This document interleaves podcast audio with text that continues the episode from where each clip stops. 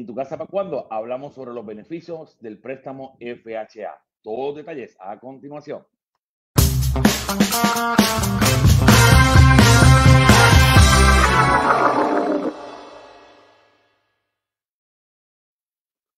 Saludos y muy, muy buenas noches a todos. Muchas bendiciones. Les saluda su director Michael Cruz, contento de poder estar aquí una vez más, aquí en tu podcast y programa favorito, ¿Y tu casa para cuándo? Donde nuestra intención es ser ese puente entre usted y su nueva casa. Así que avísale a su vecino, avísale a todo el mundo que tu casa para cuándo acaba de comenzar, donde hoy vamos a estar hablando de un tema sumamente importante y es los beneficios del préstamo FHA. Hay muchas dudas, muchas preguntas, mucha mala información y hoy queremos eh, poder brindarle toda la información necesaria para que usted pueda hacer una compra inteligente. Con nosotros, como siempre, nos acompaña nuestra loan oficial de confianza, Joana Lin, de Primary Residencia Mortgage. Joana, buenas, buenas noches. Hola, buenas noches, ¿cómo están? Gracias por estar aquí contigo nuevamente. Excelente, excelente. Joana, hoy vamos a estar hablando. Ajá, mucha más información sobre lo que son los préstamos FHA.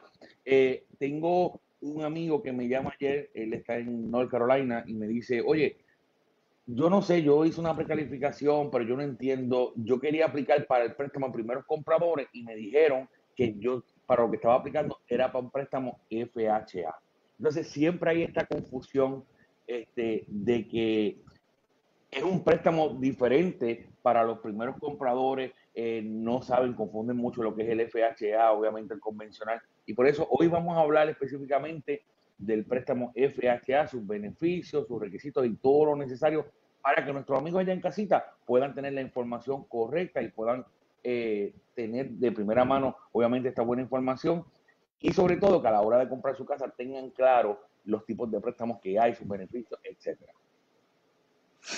Correcto, mira, muchas personas, sí, como tú dices, tienen la duda de, que el préstamo para un primer comprador es un préstamo diferente a un préstamo FHA. ¿Ok? Número uno, un préstamo FHA, ¿verdad? Es un préstamo que está garantizado por el gobierno federal. Este es la Federal Housing Administration. Y es un préstamo, esto, al, al ser un préstamo garantizado, esto, ¿verdad? Tiene el respaldo del gobierno federal sí es un préstamo que se usa, que se puede utilizar para primeros compradores. O sea, oh. igual que un préstamo convencional puede también ser para, para primeros compradores. ¿okay? Este, no necesariamente hay un préstamo diseñado como tal para primeros compradores, ¿verdad? Pero vamos a hablar del préstamo FHA como tal. Esto, este préstamo FHA sí se utiliza para comprar la residencia principal, o sea, que es la residencia donde, donde voy a vivir todos los días. No puede ser para comprar una segunda propiedad, no puede ser para comprar una propiedad de inversión. Esto tiene muchísimas, muchísimas ventajas, este préstamo FHA, a diferencia del préstamo convencional, tiene muchísimas ventajas, ¿verdad? Aparte de, tener el respaldo del gobierno. Esto, número uno, que es lo más importante, es en cuanto al crédito. Te permite, te permite poder comprar una propiedad, te da la oportunidad de poder comprar una propiedad esto utilizando, teniendo, no, perdón, no teniendo un crédito excelente. O sea que, que si has tenido alguna situación con el crédito, tu puntuación de crédito está bajita, puedes incluso comprar con un préstamo FHA más flexible, es un poco más flexible y para primeros compradores, pues obviamente se ajusta mucho, mucho mejor en el sentido, obviamente, de que cuando eh, algún cliente tiene alguna manchita por allí o algún problema en el pasado en el crédito, pues puede ser más flexible para ellos ese tipo de crédito. Exactamente. Mínimo, mínimo puntuación de crédito que FHA te exige es 500, ¿ok? Tienen una, tienen una regla, obviamente, ¿verdad? Para una persona que tiene de 500 de puntuación de crédito a 579, y es que te van a pedir un poco más de dinero de lo que te, de lo que te solicitarían si tuvieses 580 en adelante. ¿Ok? Pero, por ejemplo, si tienes 580 en adelante, vas a comprar, eh, vas a dar el mínimo eh, down payment que va a ser un 3.5% del precio de venta. No importa, no importa si tienes 800 de credit score y tienes 580, el down payment siempre va a ser el mismo. Va a ser 3.5 de precio de venta, correcto. Que eso es algo bueno, ¿verdad? Porque estás comprando por lo menos en esa parte con una mínima inversión. Claro, para que tengan una, idea, vamos a decir eh, números fáciles, eh, por ejemplo, una casa de 200 mil, pues el down payment estaría siendo unos 7 mil dólares. Exactamente. Exactamente, que entonces te permite, por lo menos en esa parte, esto te permite dar inversión menos. Incluso te permite, ¿verdad? Para ese down payment, ya que estamos hablando del, del pronto, esto te permite que algún familiar o algún amigo cercano te pueda regalar ese dinero. O sea, que, que puedas recibir una regalía para poder pagar ese dinero que va a ser para el down payment. ¿Ok? Esto, déjame regresar, déjame regresar a la parte del crédito, porque es bien importante. Este, aparte de que te permite la puntuación baja, esto hay ocasiones en que, por ejemplo, una persona que no tiene para nada crédito establecido puede incluso comprar con un préstamo FHA. ¿okay? No tiene puntuación de crédito, puede incluso comprar con un préstamo FHA. Y sigue, y sigue igual esto teniendo la oportunidad de poder dar el mínimo, el mínimo pronto, que es el 3.5%. O sea, tú dices que si una persona no tiene nada de crédito, no es que tenga el crédito afectado, sino que no tenga crédito, que su historial está básicamente en blanco, eh, puede aún así hacer un préstamo FHA. Correcto. Vamos a utilizar unas cuentas, ¿verdad? Vamos a ver unas cuentas que, que pueda estar pagando, como por ejemplo paga renta, eh, paga teléfono, tiene servicio de internet pues entonces esas cuentas las vamos a utilizar como crédito alterno. Y, ¿verdad? Tiene la oportunidad de poder comprar. Correcto. Va a tener el, mismo down payment que tiene una persona que tiene, ¿verdad? Crédito excelente. Que, que esa es una oportunidad bien importante de que puede comprar. Excelente, no, eso está formidable, imagínate. No tienes crédito establecido eh, y puedes comprar, wow, tremendo. Igual una persona, por ejemplo, con crédito afectado, pues tuve atrasos en mi crédito, este, estoy tratando de recuperarme del crédito, igual voy a tener la oportunidad de comprar. Esto probablemente vamos a ver los últimos meses, los últimos 12 meses en el historial de crédito, pero aún así no tienes que tener un crédito excelente ni un crédito perfecto para poder comprar con un préstamo FHA tienes oportunidad de poder comprar. Siempre es importante, obviamente, ¿verdad? Evaluar, evaluar el crédito. Incluso personas con bancarrota pueden comprar eh, ya, ya luego de un tiempo. Personas que hayan tenido foreclosure, personas que hayan tenido short sales, esto igual pueden comprar. Como FHA, eso está bueno. Bien, bien importante. Eh, eh, es algo que lo hemos repetido muchas veces, pero siempre a diario me hacen la misma pregunta. Eh, cuando hablamos de las puntuaciones de crédito, existen tres casas acreditadoras. Cada una le va a brindar a usted una puntuación. Aquí no es que el banco quiere utilizar Expedian o TransUnion o Equifax, sino que el banco lo que va a hacer es que va a mirar sus tres puntuaciones, ¿ok? No va a tomar ni la puntuación más alta, tampoco la más baja, va a tomar cualquiera que fuera el número del medio, ¿ok? Michael, ¿qué sucede si estoy comprando con mi pareja o con mi papá o con mi hijo? Exactamente igual. El banco va a buscar cuál es el número del medio de cada uno y en el caso que sean dos personas, de ambas personas, va a buscar de los dos medios, va a utilizar el más bajo. Así que es bien importante, muchas veces eh, muchas personas llaman y dicen, mira, eh, ya tengo 581 por ejemplo, eh, ¿puedo comprar? Sí, si tienes 581 puedes comprar siempre y cuando sea, obviamente, el número del medio. Y bien importante también que mucha gente se deja llevar de lo que dice Credit Karma. Credit Karma es un modelo diferente al que utilizan todos los bancos, ¿ok? O sea que siempre hay un margen de error entre 20 y 30 puntos, pudiera ser más, pudiera ser menos este, de lo que enseña allí, pero normalmente casi siempre es más bajo de lo que está el FICO va a salir más bajo este, de lo que aparece en Credit Karma. Y nos da una idea, Credit Karma nos da una idea de ver más o menos, aparte de la puntuación de crédito, podemos ver algunas cuentas. que están, este, cómo están reportadas, todo eso, sí, siempre, siempre es bueno ver Credit Karma, porque nos ayuda eso mismo. Eh, hay veces que vemos a lo mejor alguna cuenta, por ejemplo, alguna cuenta médica en Credit Karma, que la puedes ver esto que te está afectando, pues entonces vamos a trabajar, ¿verdad? Antes de ver el crédito, podemos incluso trabajar con esa, esa cuenta médica para que entonces cuando ya entremos a lo que va a ser ya la, la indagación del crédito, pues que entonces a lo mejor podamos tener una puntuación de crédito mejor esto, porque ya vamos a haber visto, eh, vamos a poder detectar lo que vimos en Credit Karma. O sea, que, que no va a ser el modelo que vamos a utilizar, pero sí nos va a ayudar a tener una idea de lo que, de lo que está, cómo se está moviendo el crédito. De hecho, Joana, para los amigos que nos están sintonizando, pueden buscar aquí en nuestro canal. Eh, estuvimos hace varias semanas atrás hablando sobre cómo borrar las colecciones del crédito eh, entonces pueden buscar ese video, ese podcast que estuvimos haciendo, donde explicamos el proceso para borrar las colecciones de nuestro crédito. Exactamente. Lo, lo que sí bien importante, esto, Michael, volviendo, volviendo Al, a los beneficios del préstamo FHA, bien importante, este, préstamos estudiantiles tienen que estar, ¿verdad?, en, en un buen standing para poder tomar, coger un crédito, un, un préstamo FHA porque al ser los dos préstamos federales, pues tiene que, el préstamo federal estudiantil tiene que estar, ¿verdad? Eh, en un buen standing. No puede ser, no puede estar, no puede estar en atraso, esto, porque ahí sí que entonces es un impedimento para un préstamo FHA. No que nunca lo va a poder hacer, pero entonces vamos a tener que resolver la situación del préstamo antes de poder eh, coger un préstamo FHA.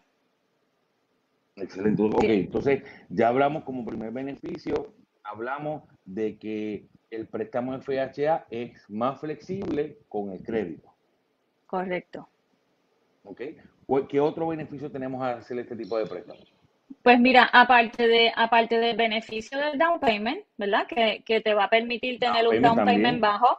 Esto te permite también recibir las regalías de algún familiar, algún amigo cercano, que, que no todos los préstamos lo permiten. Esto te permite también poder tener un codeudor, puede entrar, por ejemplo, papá o mamá, puede entrar conmigo en el préstamo, esto aunque no vaya a vivir la propiedad, ¿verdad? Eso es una ventaja también, una de las ventajas del préstamo. Esto, lo otro es el, el nivel de compromiso.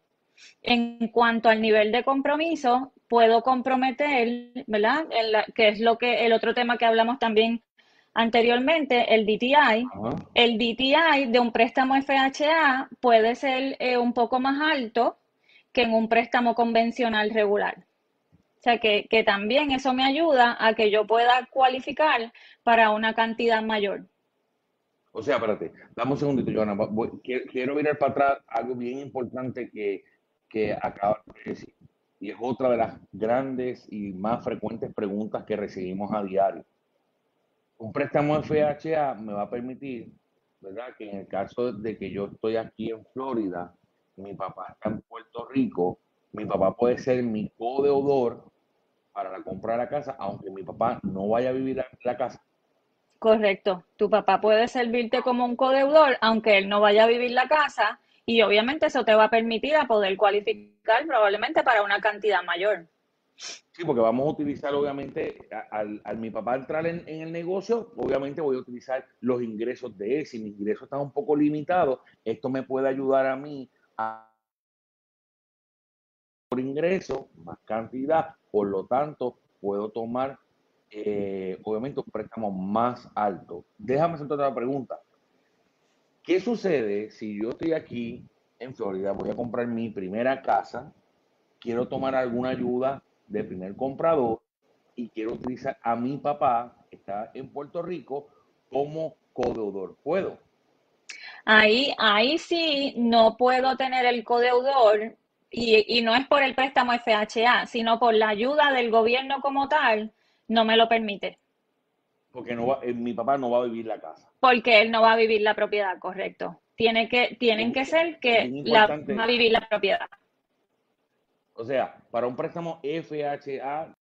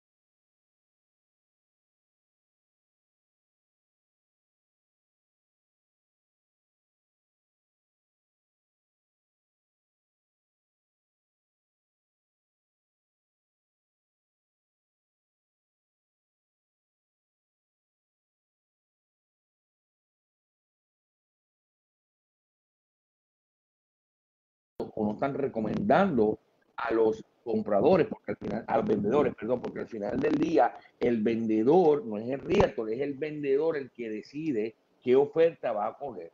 Estamos viendo en este momento donde inclusive estamos viendo en, el MLS, ¿verdad? Que es donde aparecen todas las propiedades para venta, a las cuales los realtors tenemos acceso, estamos viendo donde hay notas donde dice no FHA. Y esto, desde mi punto de vista, no es que tiene que ser así, pero es hasta tanto un poco discriminatorio.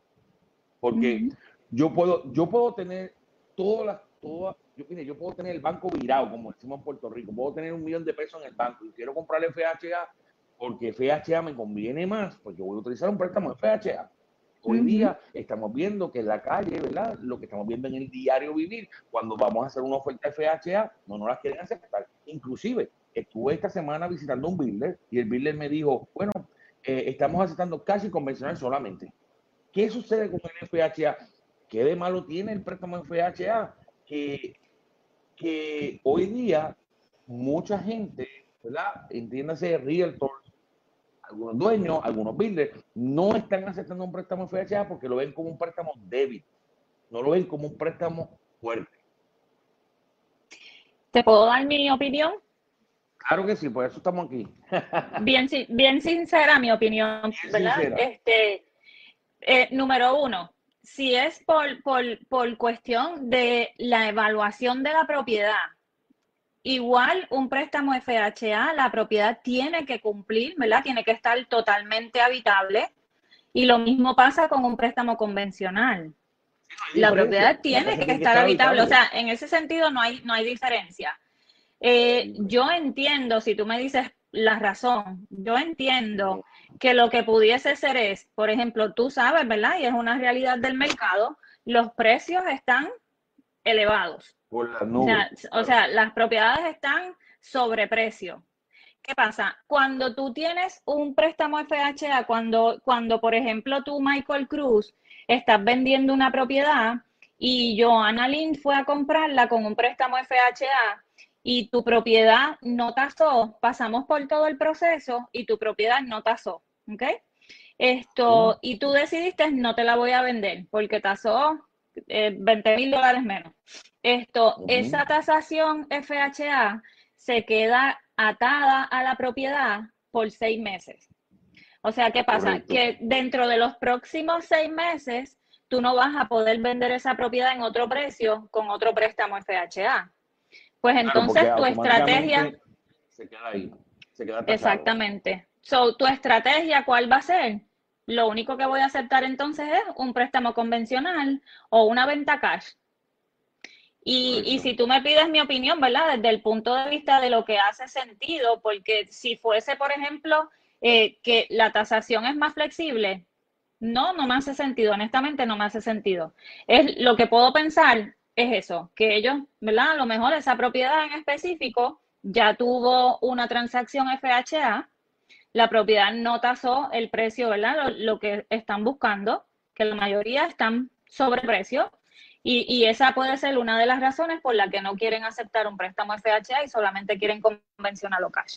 O sea, y, y, es que existe un mito, yo no entiendo, yo no, yo sinceramente yo no lo entiendo porque nosotros como realtor, si usted se educa y tiene experiencia en el mercado, eh, el, tasa, el tasador, el tasador no es que tiene una, tasa, una tasación diferente, un, un reglamento diferente al del FHA del convencional.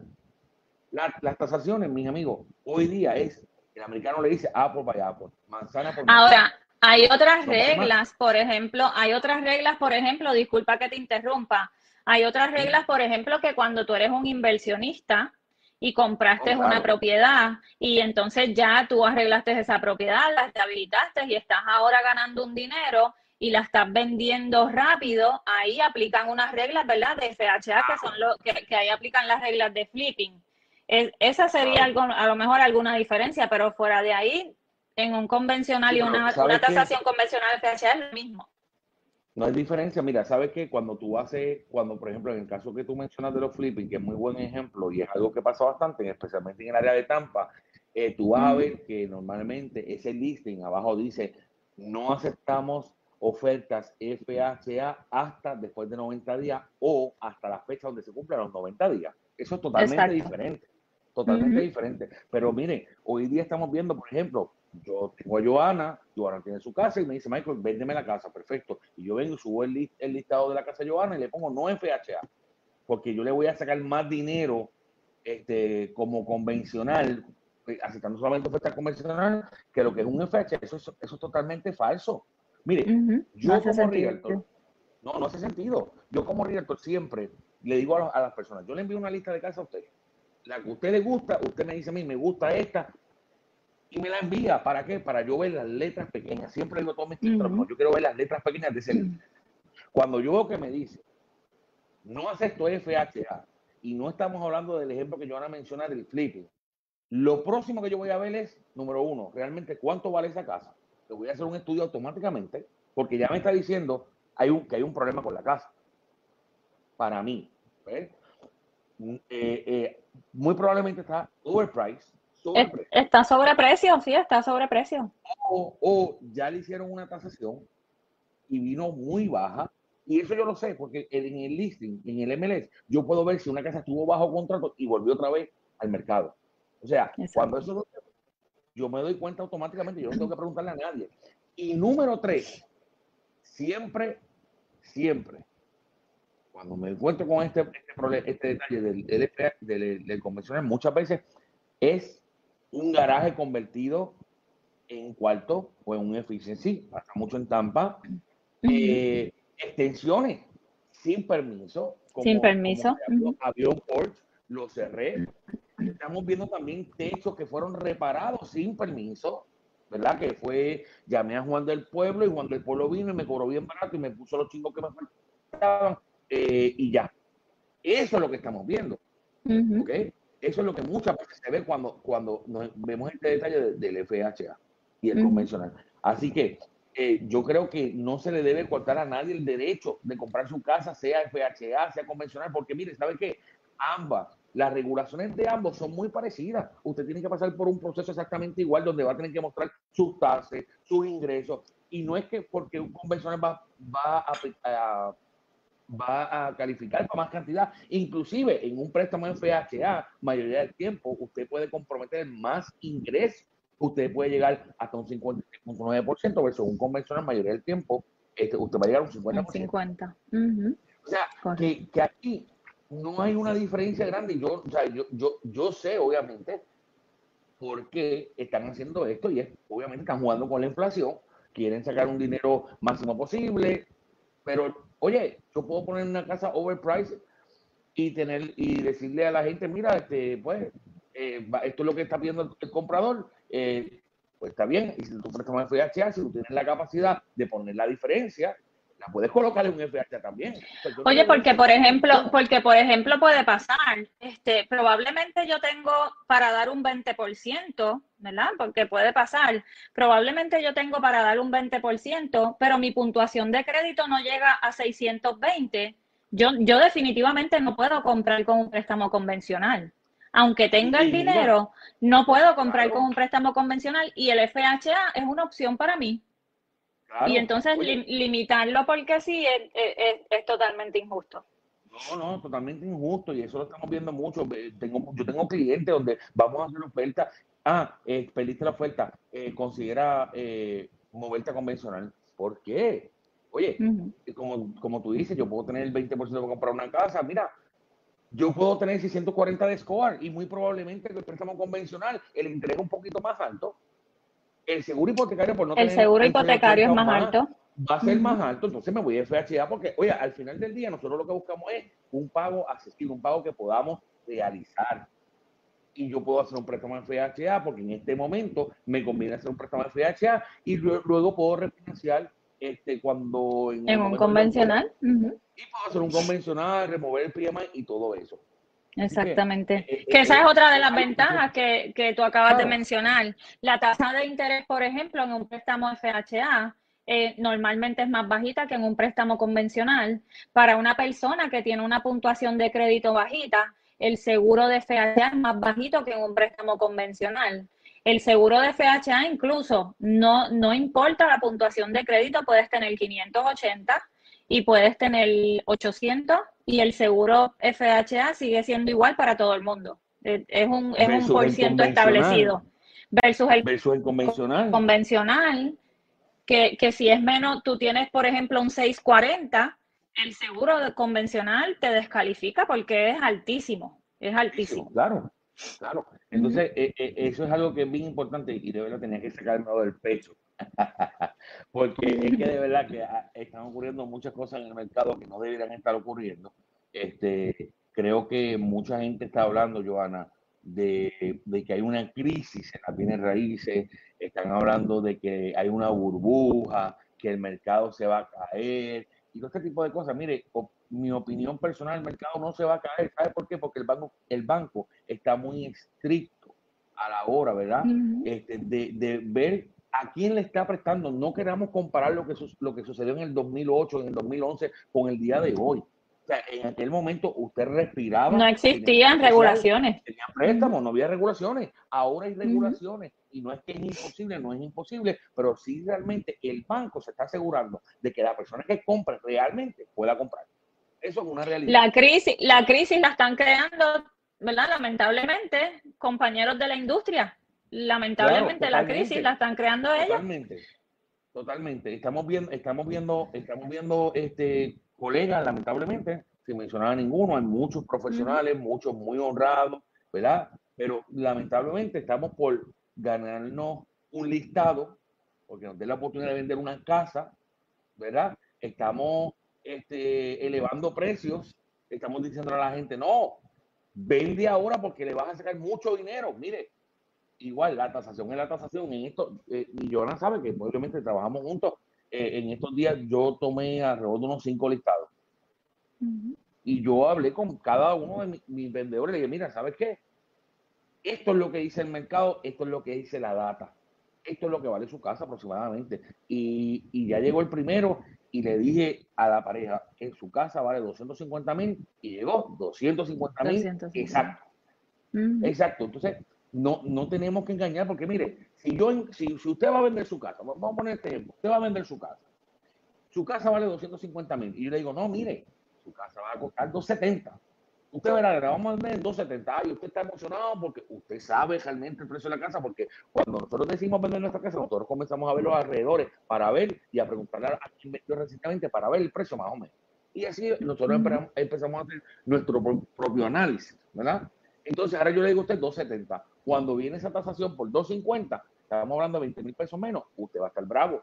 ¿Por qué? porque usted está dando cuenta con esos 250. Entonces, los riesgos se están metiendo en un problema innecesario, dando una información incorrecta para entonces que al final del día ese vendedor puede decir, ¿sabes qué? No voy a vender. Se perdió el tiempo, perdió el tiempo el realtor, perdió el tiempo el comprador. El comprador tal vez perdió otras oportunidades por estar esperando por esta y al final del día usted no va a vender. Entonces, mire, vamos a ser honestos, vamos a hablar de realmente el precio justo como yo digo, mire, yo me he encontrado en situaciones donde tengo que decirle a la persona, ¿sabes qué? Y no, me, no se me cae un dedo por eso. Decirle a la persona, ¿sabes qué? Yo no encuentro data ninguna. No tengo data y yo no me atrevo a establecer un precio el cual le vaya a afectar. No quiero decirle de más, pero tampoco quiero decirle de menos. Vamos a traer un tasador y yo mismo costeo el, el, tasador, traigo el tasador, hacemos el análisis y le decimos, ok, ahora aquí está el análisis, vamos a vender en este precio. Excelente. Si yo no tengo la data, no me invento. No me la Exacto. Oye, hay mecanismos, hay mecanismos y uno tiene que saber, para mí, mire, a mí los listados, los listen, me dan mucho estrés, porque es mucha responsabilidad, ¿verdad? Y los trabajos, obviamente, parte de mi trabajo, pero me dan mucho estrés, ¿sabes por qué? Porque cuando yo voy a, a, reunirme con un vendedor de una casa y le voy a decir cuál es el precio de la casa, eso es mucha responsabilidad y yo soy muy serio con eso. ¿Por qué? Porque yo no quiero decirle a él un precio y después venir el otro. Tenemos un compañero que estamos trabajando junto con Joana que la tasación le acaba de llegar, ¿cuánto fueron? ¿60 mil pesos menos? 58 mil dólares menos.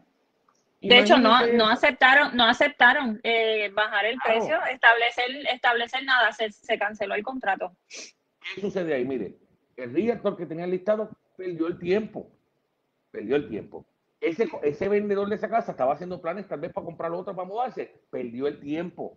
El comprador perdió el tiempo y perdió 500 dólares en una tasación y perdió 400 dólares aproximadamente en una Y probablemente perdió oportunidades de poder estar en otra propiedad. Perdió oportunidad también. Y esa casa, y esa casa es como te dije, esa casa ya ahora tiene una tasación FHA que lo próximo que van a, pasar es que entonces van a exigir convencional y cash. Para que entonces puedan, para que entonces puedan, ¿verdad? Traer una persona que sí, que sí puede ser, pudiera ser también. Esto vienen y la tasan convencional y probablemente tampoco va a tasar, porque las comparables tienen que sustentar el valor. Si no las hay, no lo va a sustentar. Y va a pasar exactamente lo mismo. Lo mismo, esto, esto, no es que el tasador se levantó y dijo, hoy estoy contento, le voy a poner mucho, hoy estoy triste o molesto, le voy a poner menos. Esto no funciona así, estos son comparables. ¿Y sabes qué? Ese reporte de ese tasador tiene que tener una data y él, él menciona las casas que él está utilizando como data para sustentar un precio. O sea, esto, no es inventado. Entonces, por ejemplo, en ese caso de nuestro amigo, que lamentablemente pues pasó por esta situación, 58 mil dólares menos, ahora esa persona eh, ¿qué sucede? No, no puede aceptar un FHA por, por seis meses. ¿Qué sucede? Este préstamo lo originó Joana, pero ahora viene Juan del Pueblo a originar un préstamo FHA porque ellos piensan que, que, puede pasar desapercibido. Tan pronto genere, genere, vaya a generar el préstamo FHA, usted necesita una numeración de ese préstamo. Cuando usted pide la numeración a FHA, ya automáticamente le va a salir tachado la tasación por seis meses. Correcto. Versus en un convencional pueden tasar todos los días, si quieren. Y no, y no necesariamente por tasar todos los días vas a lograr llegar a No, claro, claro, imagínate. O sea, oye, una apreciación de 500 mil, 2 mil dólares, bueno, hasta 5 mil dólares pudiera ser, porque es apreciación del tasador. Exacto, exacto. es una opinión de valor. 50, 58 mil dólares se le. tiene que joderse el lápiz bien grande. No hay y, forma. y déjeme decir una cosa Claro, déjeme decir una cosa, usted que está comprando, usted puede estar en la, en la tranquilidad, en la tranquilidad de que los bancos, porque esto es un mito que tiene mucha gente, los bancos no manejan ni emplean tasadores. Cuando Joana va a solicitar una tasación, va a una compañía, esta compañía maneja todos los tasadores a nivel, este, nacional, ¿verdad? Y, y, a, esta, a esta, vamos a decir, a esta compañía están afiliados diferentes tasadores, diferentes oficinas, y se coloca la orden y un tasador independiente dice, yo quiero hacer esta orden. Y va y la realiza. El que es lo mismo que estabas comentando. El, Exacto, no puede hablar. Es lo mismo que estabas comentando. En el 2008 eso no existía. O sea, ahora, hoy día, hasta eso está regulado. Yo no puedo hablar con el tasador porque se presta para yo poder manejarlo o crear algún tipo de, manipulación con la tasación, con el valor, no está permitido. O sea, todo esto está regulado. Yo pienso, Michael, que lo próximo que va a pasar es, obviamente, siempre hay personas que tienen la necesidad de que tienen que vender. O sea, no importa lo que pase, tienen que vender. Este, hay, hay muchas propiedades que van a estar volviendo al mercado. Eventualmente, exacto, van a, van a haber muchas que van a estar back to the market porque no llegaron al valor. Está pasando. Mira, lamentablemente yo le voy a decir mi opinión personal. Y, no me quiero extender mucho con esto, pero le voy a decir mi opinión personal. ¿Sabes? Yo estoy viendo, haciendo estudios del mercado, buscando propiedades cerradas los últimos 15 días. Y estoy viendo propiedades donde las personas han renunciado a lo que es el aprecio en Si Puede buscar aquí nuestro video Crisis en las bienes raíces, donde explicamos en detalle todo esto este, están renunciando, están pagando 50 mil, 60 mil dólares por encima del valor real del mercado. Oiga, si usted va a comprar una manzana, por poner un ejemplo, este, y la manzana cuesta un dólar, porque usted quiere pagar 5 o 6 dólares. Porque puede pagarlo, perfecto, puede pagarlo, pero ¿sabe qué? En muchos años su casa no va a subir de valor, no va a subir de valor. ¿Por qué? Porque la apreciación en este momento, por la situación de que hay bajo inventario, ha crecido mucho, pero las estadísticas dicen que en los próximos dos o tres años, las propiedades, el valor, lo que va a incrementar es un mínimo. Igual, eso es otra situación que tú comentas, Michael. Yo pienso que el realtor, ¿verdad? Como tal, esto tiene la responsabilidad de orientar al cliente, por ejemplo, si yo estoy comprando, yo estoy dispuesta a pagar 5, 10 mil dólares por encima, oye, ¿verdad? Yo como realtor tengo la responsabilidad de orientar a mi cliente y decirle cuáles serían lo, cuál sería el peor escenario, ¿verdad? En, en años que vengan, este, el efecto que voy a tener en haber pagado por encima. Este, por ejemplo, si, si tú me dices a mí, mira, yo te digo, Michael, yo los voy a pagar porque yo no tengo planes de mudarme de esa casa en buen tiempo. Pues ok, es permitido. Pero si yo voy a estar ahí tentativo, yo voy a estar ahí poco tiempo, pues entonces por lo menos la responsabilidad de la orientación es algo bien importante. Oye, oye, la realidad de lo que está pasando hoy día, vamos, vamos, vamos a hablar claro. ¿Sabes? ¿Qué está sucediendo hoy día? No hay, hay muy poco inventario. Entonces la gente va y hace una oferta. No se la aceptan. Hace otra oferta. No se la aceptan. Hace otra oferta. No se la aceptan. Se desesperan. Entonces ya está en el punto de cometer cualquier locura, hacer cualquier cosa por, comprar una casa. Mire, muchas veces la casa ni le gusta tanto. Entonces, mira, tiempo atrás estuve hablando, yo estuve trabajando con una pareja, este, 18 ofertas. 18 ofertas hicimos en cabo como de dos o tres semanas, ¿sabes? Pero yo le decía, no se desesperen mis hijos, no vamos a comprar tampoco cualquier cosa. Y en un momento dado me decía, mira, vamos a traerte. No, no, no, no, espérate, espérate. Esta casa realmente no está en buenas condiciones, primero.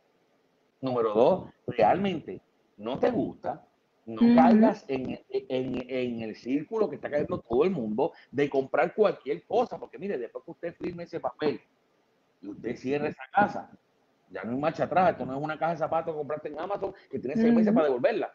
No, hay que te das cuenta, te das cuenta luego que compraste algo que en realidad no ni tan siquiera cumplía tus necesidades, pagaste por encima del precio, la quieres vender, el dinero probablemente no lo vas a recuperar.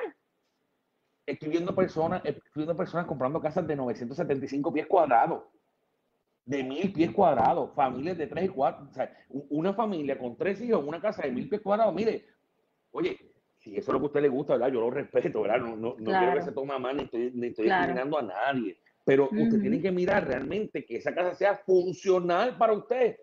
Si usted tiene cuatro hijos, usted no puede vivir en una casa de dos cuartos. y lo otro es, Michael, en, ese sentido, ¿verdad? Ya que estamos hablando también de, del préstamo FHA, por ejemplo, una propiedad de 100 mil este, donde tú ibas a dar el 3.5%, tasó, eh, eran 3.500, ¿verdad? Para ir con números que, sean fáciles. Esto, ibas a dar, ibas a dar el 3.5%, el precio de venta eran 100.000, el down payment eran 3.500, pero la propiedad tasó entonces eh, 90.000. Pues entonces quiere decir que el banco, el banco no te va a prestar por el dinero que no tasó, el banco se va a dejar llevar por la tasación y tú vas a dar el 3.5% de la tasación más ese dinero adicional, tú lo tienes que ¿verdad? dar por encima de lo que ya tenías presupuestado dar, porque el banco no te va a prestar por encima del valor, el banco se va a dejar llevar por el valor, el menor entre el precio de venta y tasación, o sea, siempre se va a dejar llevar por el valor como tal. el, banco no le va a prestar ni un centavo más ni un centavo menos que ese dinero adicional, ¿verdad? Si la persona está consciente de que va a pagar, porque he visto contratos también que dice que, por ejemplo, le voy a pagar 10 mil por encima de, la tasación, si tasa menos, y a veces cuando tengo los documentos del cliente y estoy analizando el préstamo y veo el contrato y todo, y digo, Dios, pero ¿y si tasa menos, de dónde lo va a sacar? Si no los tienes, no los tienes. o sea, que, en realidad ahí volvemos, ahí volvemos a que muchos colegas, por evitar estar corriendo y, gastando tiempo con una persona, por trabajar a la prisa, porque muchas veces queremos salir con un cliente un día y el mismo día venderle una casa y terminar con ese cliente, estamos viendo que están colocando ofertas suicidas. yo siempre le digo a la gente, yo soy el abogado de su bolsillo. yo no soy abogado, pero, pero, yo soy el abogado de su bolsillo. Mi, mi trabajo mi trabajo como realtor no es que tú compres una casa más cara, más barata. Mi trabajo como realtor es que la casa que tú decidas comprar, a mí no me importa el budget, a mí no me importa el precio de la casa, porque yo trabajo igual para una casa de 50 mil, 80 mil que una casa de un millón. A mí eso no me hace diferencia. Lo que a mí me importa es poder brindarte un buen servicio, darte las herramientas. Mira, yo le digo a la gente así mismo, yo te quiero dar tanta información que ni yo mismo te pueda tomar el pelo. ¿Me entiendes? ¿Sabes? Aquí, aquí nuestro trabajo, nuestra responsabilidad y a lo que nosotros tenemos una ley de ética. Que muchas veces hoy día esa ley de ética ha desaparecido. Está rota. Sí, es defender el beneficio, ¿verdad? Y defender ese proceso. Mire, no hay nada más bonito. No hay nada más bonito que uno, uno poder llegar a la mesa al cierre con una pareja y ver a esa pareja de la emoción derramar lágrimas. No hay nada más bonito que tú poder darle esa llave a esa persona y decirle, ¿sabes qué? Lo logramos, felicidades. Mire, no hay, no hay, no hay dinero en el mundo. No hay dinero en el mundo que dé satisfacción mayor que esa oportunidad. Entonces, mis amigos, y, y una exhortación a mis colegas con mucho respeto, este, como digo, hay muchos profesionales allá afuera, muchísimos profesionales que están haciendo las cosas bien, pero también hay mucha gente que no sabe lo que está haciendo. Hay mucha gente sin experiencia, ¿verdad? Mis colegas, no perdamos de vista nuestra misión, nuestra labor. Trabajamos en una industria hermosa, una industria que yo amo y defiendo 100% porque nosotros vivimos haciendo realidad sueños, siendo facilitadores del gran sueño de toda familia, que es poder tener una casa. Con eso me despido. Gracias, Joana, una vez más por estar con nosotros. Gracias a ti. Números de teléfono donde te podemos conseguir. Mira, a mí me consiguen en el 787-702-6440. 787-702-6440 y tenemos oficinas físicamente en la ciudad de Tampa. Excelente. También consiguen a Joana llamándome a mí porque nosotros trabajamos juntos. Así que este, si quieren el número de Joana y quiere hacer una consulta con Joana en confianza, mi número de teléfono está en pantalla, usted nos puede llamar y allá le dice a nuestra recepcionista Alejandra, dice Alejandra, quiero hablar con Joana y ella automáticamente la va a comunicar con Joana. Así que nuestros teléfonos, nuestro, nuestra misión eh, y una por las razones por las cuales trabajo con Joana. Eh, nosotros no trabajamos juntos en una compañía, nosotros somos este, a profesionales. Dentro de nuestra industria, totalmente aparte, pero si hemos decidido hacer este equipo es porque ambos, tanto Joana como yo, tenemos un compromiso genuino de poder ayudarlo a usted, poder orientarle y darle toda la información que usted necesita para hacer una compra inteligente. Así que mis amigos, recuerden suscríbase a nuestro canal en YouTube para que pueda ver todo nuestro contenido. Subimos contenido, tres videos semanales en nuestro canal de YouTube. Puede suscribirse, nos puede buscar en YouTube y en todas nuestras redes sociales como Michael Cruz Home. Comparta el video para que otras personas puedan beneficiarse de esta información. Números en pantalla para quien tiene dudas o preguntas. Así que será hasta el próximo jueves. Recuerde, todos los jueves a las 8 de la noche tienen una cita con nosotros aquí en Y tu casa. ¿Para cuando Buenas noches.